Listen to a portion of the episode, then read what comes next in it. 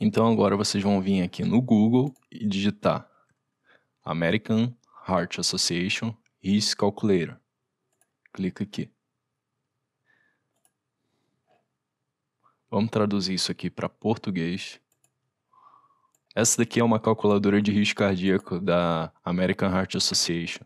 Você vai colocar a sua idade, gênero, raça, colesterol, seus, todos os seus dados aqui e vai calcular. E ele vai dar o risco de 10 anos de doença cardíaca ou derrame, usando o algoritmo deles.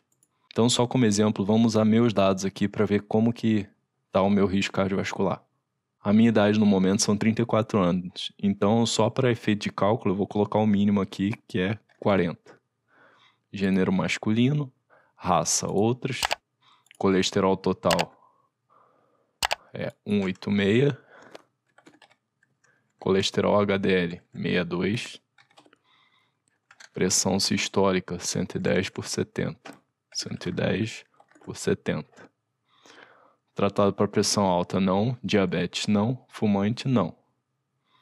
Vamos calcular. Deixa eu traduzir aqui de novo.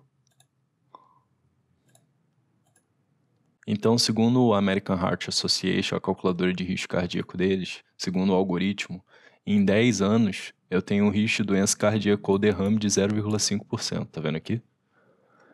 Também, com base apenas na sua idade, as diretrizes sugerem que não há evidência suficiente de que você se beneficiará do início da aspirina para redução de risco de doença cardíaca e derrame. E, com base no risco calculado de doença cardíaca ou acidente vascular cerebral, AVC, menor que 7,5%, as diretrizes sugerem que você não tem indicação para tomar uma estatina, que é um remédio para melhora do perfil lipídico e redução dos riscos cardiovasculares, só que esse remédio tem alguns efeitos colaterais, então eles não indicam para pessoas com risco abaixo de 7,5% em 10 anos. E com base na sua idade, sua pressão arterial é bem controlada. Pessoal, isso daqui é só para você ter uma base de como está o seu perfil lipídico e seu risco de doença cardíaca ou derrame. Só que você tem que sempre ouvir seu médico, seu cardiologista, que ele vai ser a pessoa mais indicada para ver o seu caso individual, de acordo com os seus dados, de acordo com o seu histórico. Então, inclusive no vídeo passado sobre colesterol, eu não tratei sobre a questão da hipercolesterolemia familiar. Se você tem um colesterol muito elevado, pode ser um problema genético.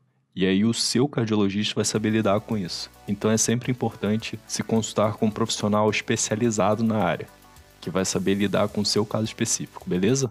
Então vamos seguir no vídeo.